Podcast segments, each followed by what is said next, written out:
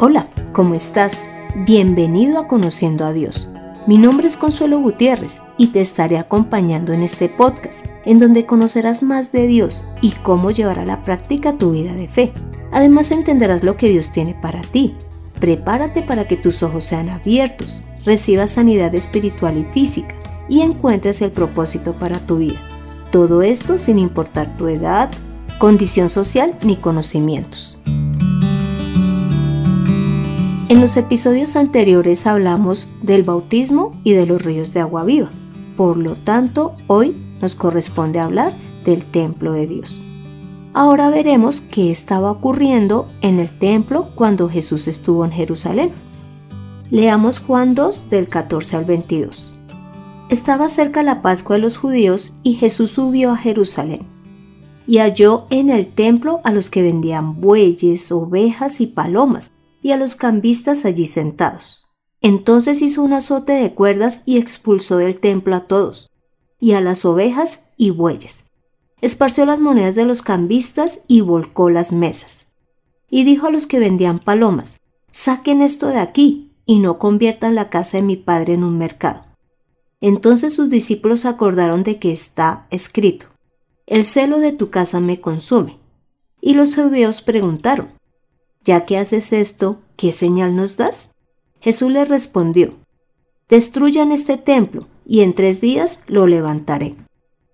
Entonces los judíos le dijeron, Este templo fue edificado en cuarenta y seis años, ¿y tú en tres días lo levantarás? Pero él hablaba del templo de su cuerpo.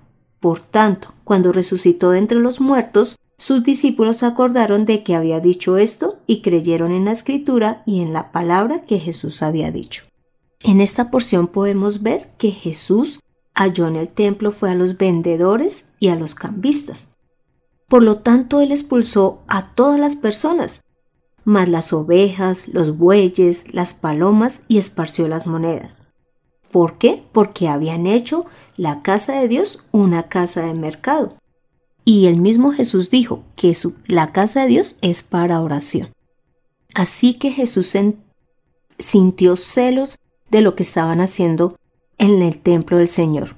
Y dijo, destruyan este templo y en tres días lo edificaré. Pero él se refería a su cuerpo, y claro que cumplió, porque él resucitó al tercer día. ¿Será que en la iglesia o en nuestra vida de fe estará pasando algo similar? Que cuando estamos yendo a congregarnos estamos llevando nuestras bueyes y ovejas para comercializarlos? Es decir, que vamos no no con los objetivos que Dios desea, como es que le demos honra, que escuchemos su palabra y su guía, sino con otros objetivos o metas? Ahora continuemos analizando qué estaba ocurriendo en ese tiempo. Entonces leamos Lucas 21.5 que dice, algunos hablaban de las hermosas piedras con las que el templo estaba adornado y de las ofrendas dedicadas a Dios. Así que Jesús les dijo, en cuanto a lo que ustedes ven, vienen días en que no quedará piedra sobre piedra, todo será destruido.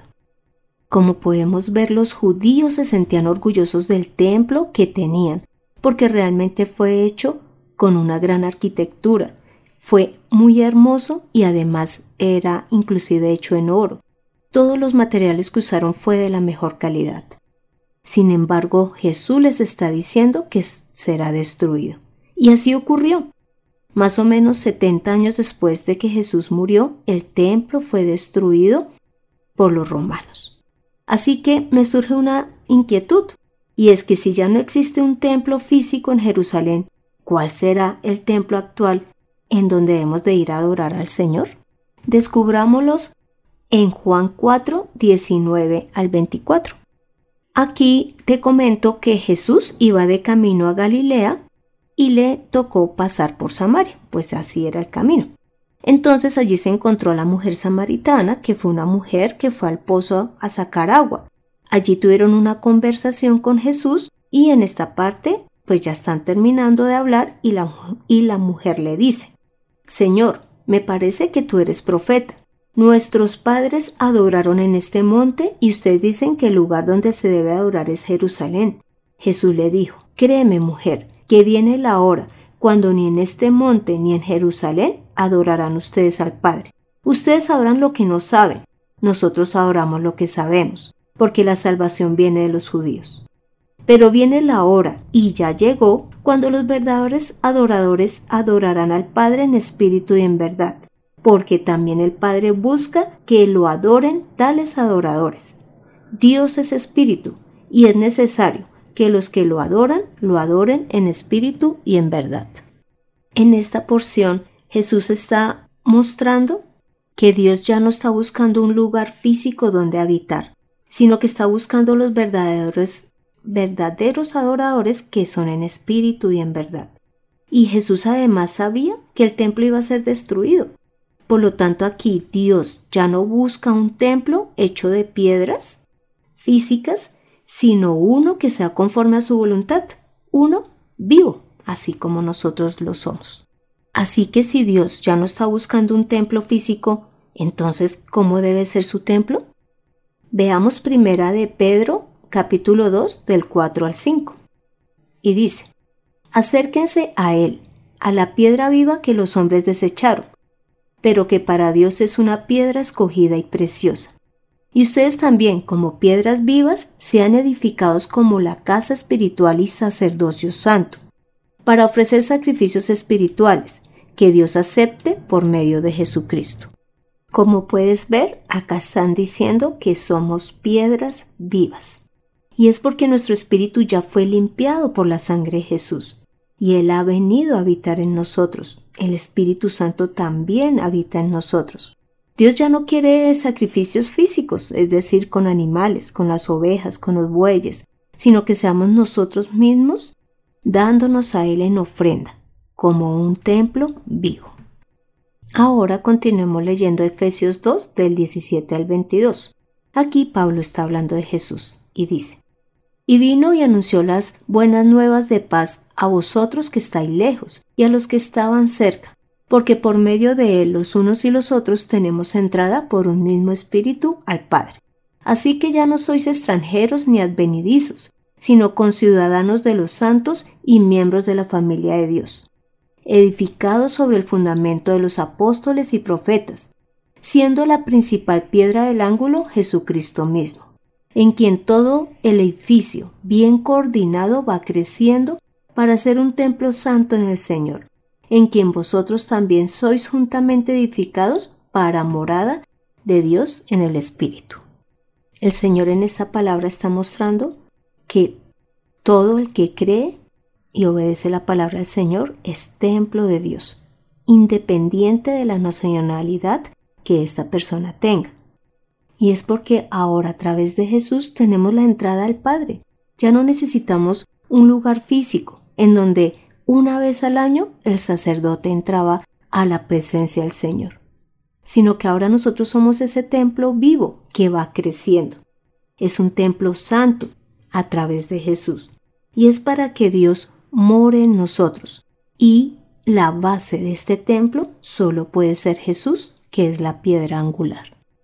La pregunta que ahora surge es, ¿cómo debe ser entonces el templo que Dios desea?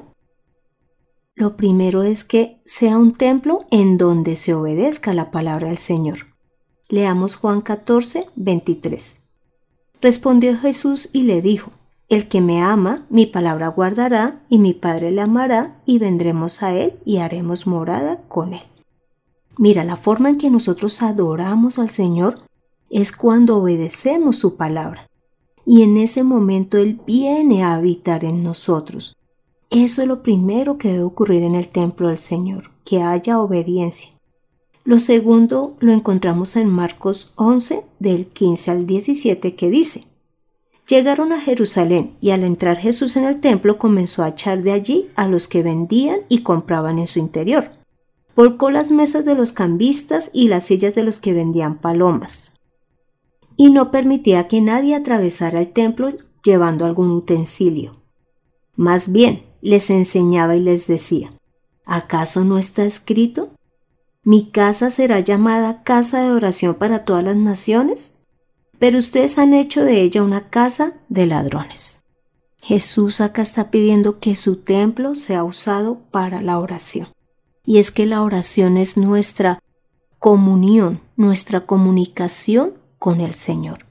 Así que tanto en la iglesia como en nuestro cuerpo o en nuestra vida debe de haber esa relación con el Señor a través de la oración. Así que sea en el culto o sea nosotros en, en nuestro cuarto, clamémosle al Señor, contémosle todo lo que nos pasa, todo lo que estamos viviendo, también nuestras metas, nuestros sueños y permitamos que Él nos guíe. Todo esto a través de la oración. Y acá dice que es casa de oración para todas las naciones porque Jesús ya aclaró que independiente de la nacionalidad, Dios va a habitar en cada persona que haya creído en Él. Lo tercero que se debe encontrar en el templo es que se hable de la palabra del Señor. Leamos Lucas 12 del 11 al 12. Cuando ustedes sean llevados a las sinagogas y presentados ante los magistrados y autoridades, no se preocupen de cómo o qué responder o qué decir, porque en ese mismo instante el Espíritu Santo les enseñará lo que deben decir. Como somos un templo vivo, entonces el Espíritu Santo nos va llevando a diferentes lugares y nos va diciendo lo que debemos de hablar conforme a la palabra de Dios para que más gente conozca de, del Señor. Esto es como si fuéramos un carro, en donde el conductor nos lleva al lugar que él desea y a su vez el carro sencillamente obedece y escucha. En este caso, nosotros atendemos a las instrucciones dadas por el Espíritu Santo cuando debamos de defender o de dar a conocer nuestra fe. Lo cuarto es que en un templo no deben de haber ídolos. Leamos 1 Corintios 6, 16. ¿Y qué acuerdo hay entre el templo de Dios y los ídolos? Porque vosotros sois el templo del Dios viviente, como Dios dijo habitaré y andaré entre ellos, y seré su Dios, y ellos serán mi pueblo. Así que analicemos, ¿qué es más importante para nosotros que el mismo Dios? Eso que es más importante sería un ídolo. Así que derribémoslo y démosle al lugar el lugar que Dios merece. Me acuerdo que en el Antiguo Testamento el Señor dice que Él no entraba al templo porque en la puerta principal, en la entrada, habían imágenes, habían ídolos y él abominaba que esto lo estuvieran haciendo. Así que él decía, en ese templo no estará mi presencia. Pero también la palabra habla de que cuando en el templo hay alguien diferente a Dios, Dios le llama abominación a eso que está ocupando su lugar. Así que quitémonos de todos los ídolos y dejemos que Dios sea quien habite en nosotros. Lo quinto es que como templos de Dios debemos de vivir en santidad. Leamos Santiago 4 del 4 al 6. Oh almas adúlteras, ¿no sabéis que la amistad del mundo es enemistad contra Dios? Cualquiera, pues, que quiera ser amigo del mundo, se constituye enemigo de Dios. ¿O pensáis que la escritura dice en vano, el espíritu que Él ha hecho morar en nosotros nos anhela celosamente? Pero Él da mayor gracia. Por esto dice, Dios resiste a los soberbios y da gracia a los humildes. En muchas ocasiones con el fin de agradar a las personas que nos rodean y que ellas son incrédulas, terminamos haciendo cosas que pues que a Dios no le gustan, que Dios ha sido clara que no, digamos, nos terminamos bebiendo, terminamos chismoseando, terminamos hablando mal de los demás y Dios dice que esto no se ha de hacer. Entonces, lo que Dios nos está pidiendo es deje de ser amigo del mundo y más bien hágase amigo de mí. Más bien, en vez de estar eh, siguiendo lo que el mundo le dice, más bien usted muestre quién soy yo, que soy el Dios vivo, el Dios real, el Dios que sustenta todas las cosas. Y como sexto punto, el templo se debe de, se debe de cuidar. Leamos 2 Corintios 3 del 16 al 17. ¿No sabéis que sois templo de Dios y que el Espíritu de Dios mora en vosotros? Si alguno destruye el templo de Dios, Dios le destruirá a él, porque el templo de Dios, el cual sois vosotros, santo es. Como Dios ha venido a habitar en nuestro espíritu, entonces nosotros debemos de cuidar nuestro espíritu, alimentándolo a través de la palabra y teniendo una relación real con Dios en donde haya una comunicación a través de la oración y una respuesta de Dios a través de la palabra. De lo contrario, nuestro espíritu puede morir. Y lo otro es que nuestro espíritu pues está en nuestro cuerpo. Así que nuestro cuerpo también lo debemos de cuidar, no debemos de maltratarlo. porque Dios necesita de nosotros o ha decidido que seamos sus instrumentos para que Él sea conocido a nivel mundial. Así que si nosotros eh, estamos maltratando nuestro cuerpo o estamos dejando de leer la palabra, estamos dejando de orar, finalmente estaríamos es descuidando este templo de Dios. Y Dios acá está diciendo que este templo hay que cuidarlo, porque de lo contrario Él lo destruirá. ¿No ves que ya nuestro cuerpo no nos pertenece? Ahora es templo de Dios. Ahora tengo las siguientes preguntas. ¿A qué vamos al templo? ¿No es a orar, a leer la palabra, a ser guiados por Dios, a ser uno con Dios? ¿Qué esperamos encontrar en el templo? Lo que allí debemos de encontrar es el mensaje de Dios, el alimento y la bebida espiritual, y además fortaleza en el Señor. ¿Para qué sirve el templo? Es para adorar a Dios y a su Hijo Jesús. Y esto debe de ser real en nuestra vida, tanto en nosotros mismos como templo de Dios, como al momento de congregarnos. Te cuento que le pregunté a las personas sobre qué ha hecho o dejado de hacer al saber que es templo del Espíritu Santo. Te invito a que escuches el testimonio de Melissa Chávez.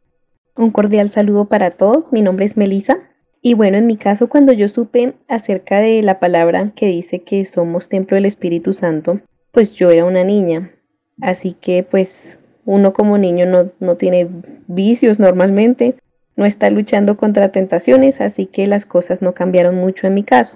Sin embargo, cuando crecí un poco más y estaba en la preadolescencia, eh, por motivos laborales de mi papá, tuvimos que irnos de nuestra ciudad natal, de Bogotá, irnos a vivir a Barranquilla. Resulta que para mí fue una época muy difícil porque tuve un choque cultural y de identidad muy grande. Para mí fue difícil dejar aquí todas las cosas que conocía, aparte que vivíamos en, en Facatativá es un municipio pequeño, yo estaba acostumbrada a la vida de campo y pues movernos para allá fue difícil, dejar a nuestra mascota, dejar nuestras cosas, nuestra familia.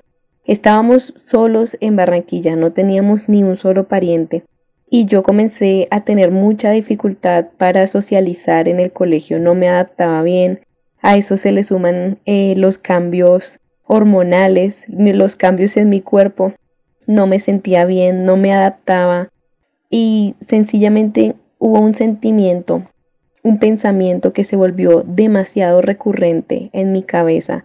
Todos los días yo comencé a pensar acerca del suicidio, porque era una circunstancia que yo no quería vivir y no tenía cómo cambiarla. Era menor de edad, no podía devolverme a mi ciudad, tenía que seguir allá, tenía que enfrentar cada día los problemas en el colegio, cada día mis conflictos internos. Así que en esos momentos cuando yo pensaba en, en el suicidio, recordaba la palabra que decía que somos templo del Espíritu Santo y sencillamente eso era lo que me detenía. En esa época, pues no sé, 10, 11, 12 años tenía yo. Eh, uno es muy joven y uno no mide las consecuencias de sus actos y seguramente yo habría podido cometer un grave error de no haber sabido que el Señor había pagado un precio por mí y que yo era templo de su Santo Espíritu. Si yo no hubiera sabido eso, eh, le habría causado gran dolor a mis padres, pero afortunadamente el Señor me guardó y por medio de la enseñanza de su palabra entendí que mm, debía resistir y con el tiempo el Señor me compensó y pues hoy miro atrás veo que la circunstancia pues no era tan grave, pero en aquel momento cuando la estaba viviendo era muy difícil para mí, pero el Señor me cuidó todo el tiempo. También voy a contar mi testimonio. Y es que al saber que soy templo del Espíritu Santo, Él me ha llevado a perdonar a las personas, a predicar la mayor cantidad de veces, es decir, en todos los lugares en donde me encuentre. Además, he deseado y anhelo que Él siga habitando en mí, que nunca se aparte de mí. Él me ha ayudado a querer orar, a, a que lea la Biblia. Me ha hecho que me esfuerce en dejar todo lo que a Él no le gusta y he buscado amar cada día más al Señor, porque el Espíritu Santo se agrada y desea que todos nosotros reconozcamos al Dios real que tenemos, al Dios que nos ha dado absolutamente todo, pero que también busca y merece ser honrado, alabado, amado. Ahora te invito a que me acompañes a esta oración. Gracias Padre Santo por transformar nuestras vidas con el fin de que podamos ser tu habitación. Padre, ven, habita en nosotros y permanece para siempre, para que cuando vengas puedas tomarte a ti mismo y podamos nosotros estar contigo. Santo Señor, hoy hemos entendido que todo nuestro ser debe ser un templo para ti, que debemos de tener una relación real contigo. Dios, abre nuestros ojos espirituales para que veamos lo valioso que es ser tu templo y permitamos que el Espíritu Santo fluya como ríos de agua viva. Perdónanos por ir a la iglesia con objetivos diferentes al de alabarte y el de recibir tu palabra, o por usar nuestro cuerpo y espíritu en cosas que no te agradan. Santo Señor, a ti es todo el honor y la gloria. Hemos orado en el nombre de Jesús. Amén. Toma la mejor decisión. Desocupa tu cuerpo, mente y espíritu de todo lo que esté primero que Dios y recíbelo a Él en tu vida. Permite que Él venga a habitar en ti. Clama y anhela que Dios esté en tu interior. Renueva tus fuerzas a través de las palabras del Señor para ti, en Conociendo a Dios. Este fue el episodio 29, en donde vimos que cuando creemos y obedecemos la palabra, pasamos a ser templo del Espíritu Santo y que por lo tanto nuestro cuerpo y nuestro espíritu debe ser usado para realizar la voluntad del Señor. Te animo para que en casa leas Primera de Reyes del capítulo 6 al 8 y el 12.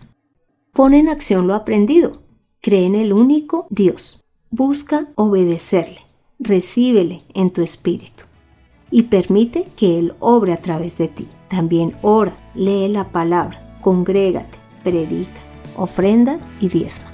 Gracias por escuchar este podcast. No dejes de compartirlo para que más personas conozcan qué implica ser el templo de Dios y anhelen que Él venga a habitar en ellos. Me gustaría conocer tu opinión, dudas o aportes. Para esto puedes escribir al correo de mirtaconsuelog.com. Soy Consuelo Gutiérrez, tu compañera en este camino. En adición de este podcast, José Luis Calderón. Dios continúe transformando y usando nuestras vidas. Nos vemos en el próximo episodio. Seamos el templo que Dios desea.